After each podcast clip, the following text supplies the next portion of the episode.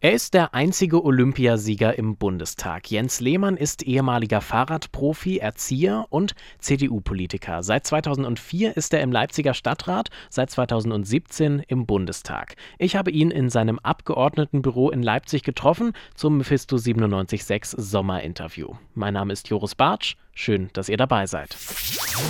Mephisto 97.6 Radio für Kopfhörer. Vor kurzem, da hat Lehmann Aufsehen erregt mit der Forderung, den ukrainischen Botschafter Melnik aus Deutschland auszuweisen. Das war natürlich ein Thema im Interview. Außerdem haben wir gesprochen über die Energiekrise, über Fahrradinfrastruktur und darüber, was die CDU in einem Jahr Opposition erreicht hat. Herr Lehmann, Opposition ist Mist, hat Franz Müntefering bekannterweise einmal gesagt. Jetzt haben Sie ein knappes Jahr Erfahrung in der Opposition sammeln können. Was sagen Sie, würden Sie dem zustimmen? Grundsätzlich stimme ich dem zu, weil man natürlich immer gern regiert. Momentan in den schwierigen Zeiten beneide ich auch die Regierung nicht. Aber wir haben auch tatsächlich auch eine Weile gebraucht, um uns als Oppositionspartei zu finden.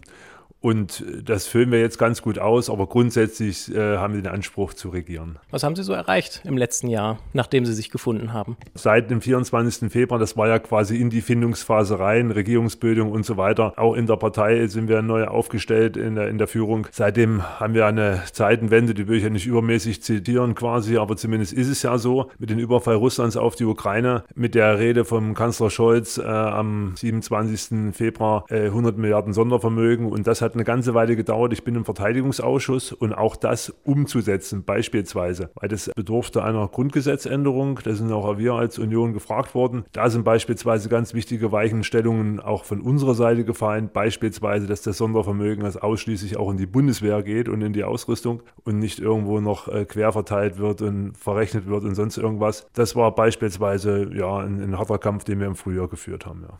Sagten Sie gerade schon, Sie sind im Verteidigungsausschuss. Vergangene Woche hat der Verteidigungsausschuss verteidigungspolitische Sprecher der FDP äh, auch gefordert, Waffen aus den Beständen der Bundeswehr in die Ukraine zu liefern. Wie stehen Sie dazu?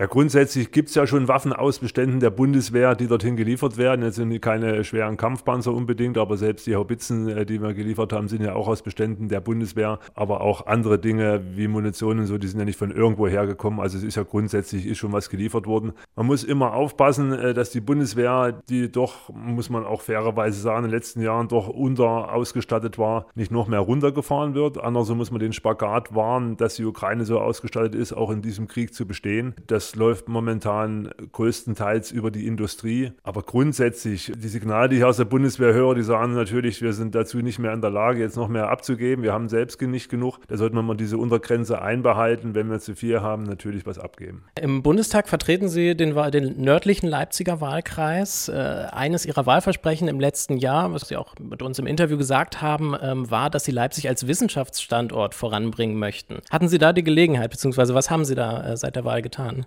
Wir haben immer noch den, die Diskussion um die Cyberagentur beispielsweise, dass der Standort hier auch nach Leipzig kommt.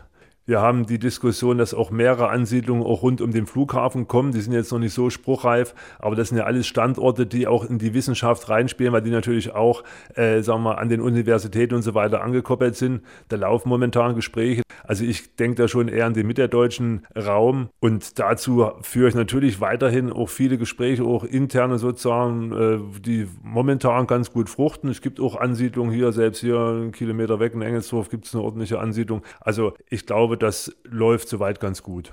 Also Sie denken äh, viel an Mitteldeutschland, sagten Sie. Sie haben im letzten Jahr äh, sich auch explizit immer wieder als Leipzig-Lobbyist bezeichnet. Inwiefern haben Sie denn ähm, ja für Leipzig speziell was voranbringen können im Bundestag? War ich letzte Woche erst das Institut für angewandte Trainingswissenschaften.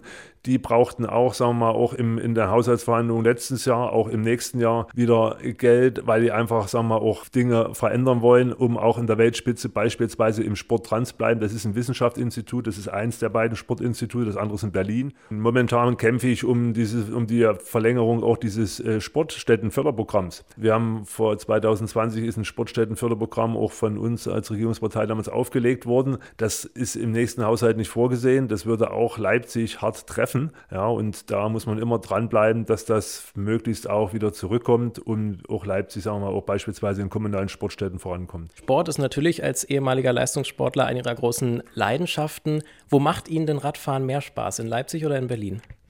Da kann ich nur Leipzig sagen, weil in Berlin fahre ich nicht Fahrrad. Das ist, sagen wir mal, das kommt mir relativ gefährlich vor, selbst als passionierter Radfahrer. Und außerdem wohne ich, sagen wir, ich bin da viel zu Fuß unterwegs, Bahnhof, Reichstag und so weiter. Das ist ja nicht weit entfernt. Wenn, dann fahre ich in Leipzig, aber das ist momentan auch ein bisschen eingeschränkt, weil ich von der Zeit her einfach ein bisschen wenig habe und ich gehe viel joggen.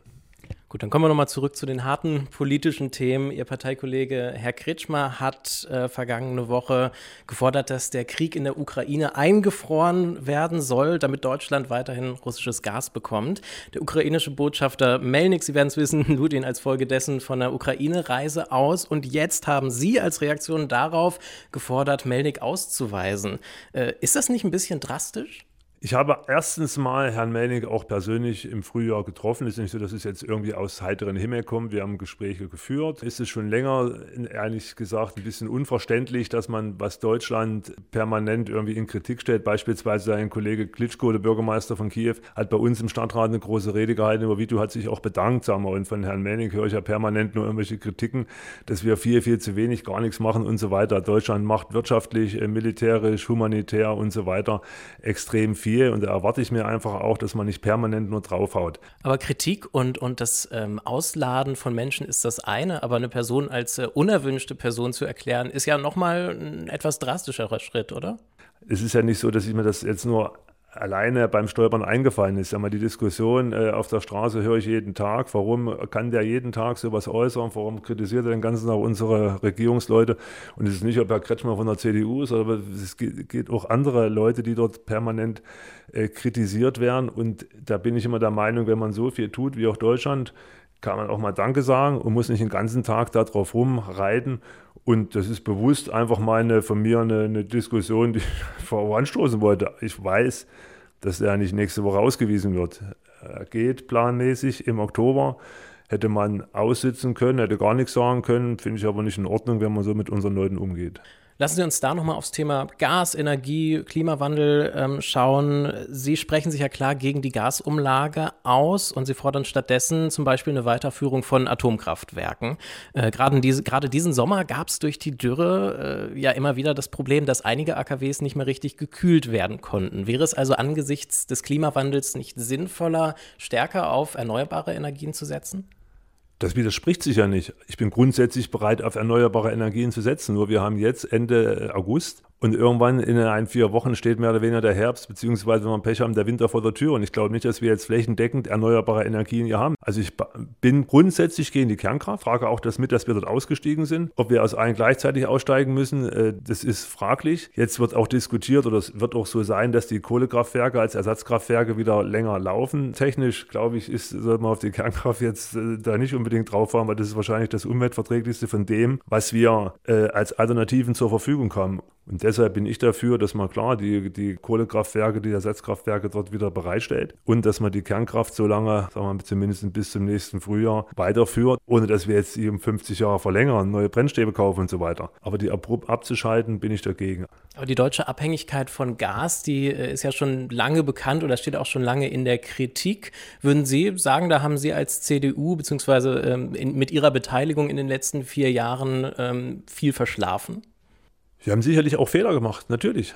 Aber es geht natürlich jeder auch den leichtesten Weg. Und ich weiß nicht, ob wir letztes Jahr die Diskussion gehabt hätten, der Minister fährt nach Katar, das war schon das Unwort des Jahres, und kauft irgendwelches Flüssiggas oder versucht das einzukaufen. Und es musste trotzdem billig sein. Und bis jetzt haben wir alle davon ganz gut gelebt. Und zwar immer gesagt, okay, das russische Gas ist eine Brückentechnologie, wir wollen das Kraftwerk dann mit Wasserstoff und so weiter betreiben. Also es war meiner Ansicht nach ein Konsens, weil wir wollten keine Kohle haben, keine Kernkraft. Äh, erneuerbare Energien hätte man schneller machen können, aber ist halt nicht. Ja, wir haben Fehler gemacht. An was es gelegen hat, kann man sicherlich analysieren. Wir müssen jetzt mit der Situation umgehen und die Fehler auswerten. Soll man, ich bin aus dem Sport, natürlich soll man auch Fehler auswerten, zugeben, so wird man auch besser. Aber das hilft uns momentan jetzt nicht unbedingt weiter. Dann lassen Sie uns zum Schluss noch mal einen kurzen Ausblick in die Zukunft wagen. Stellen wir uns vor, Sie sitzen jetzt in einem Jahr wieder hier beim Sommerinterview.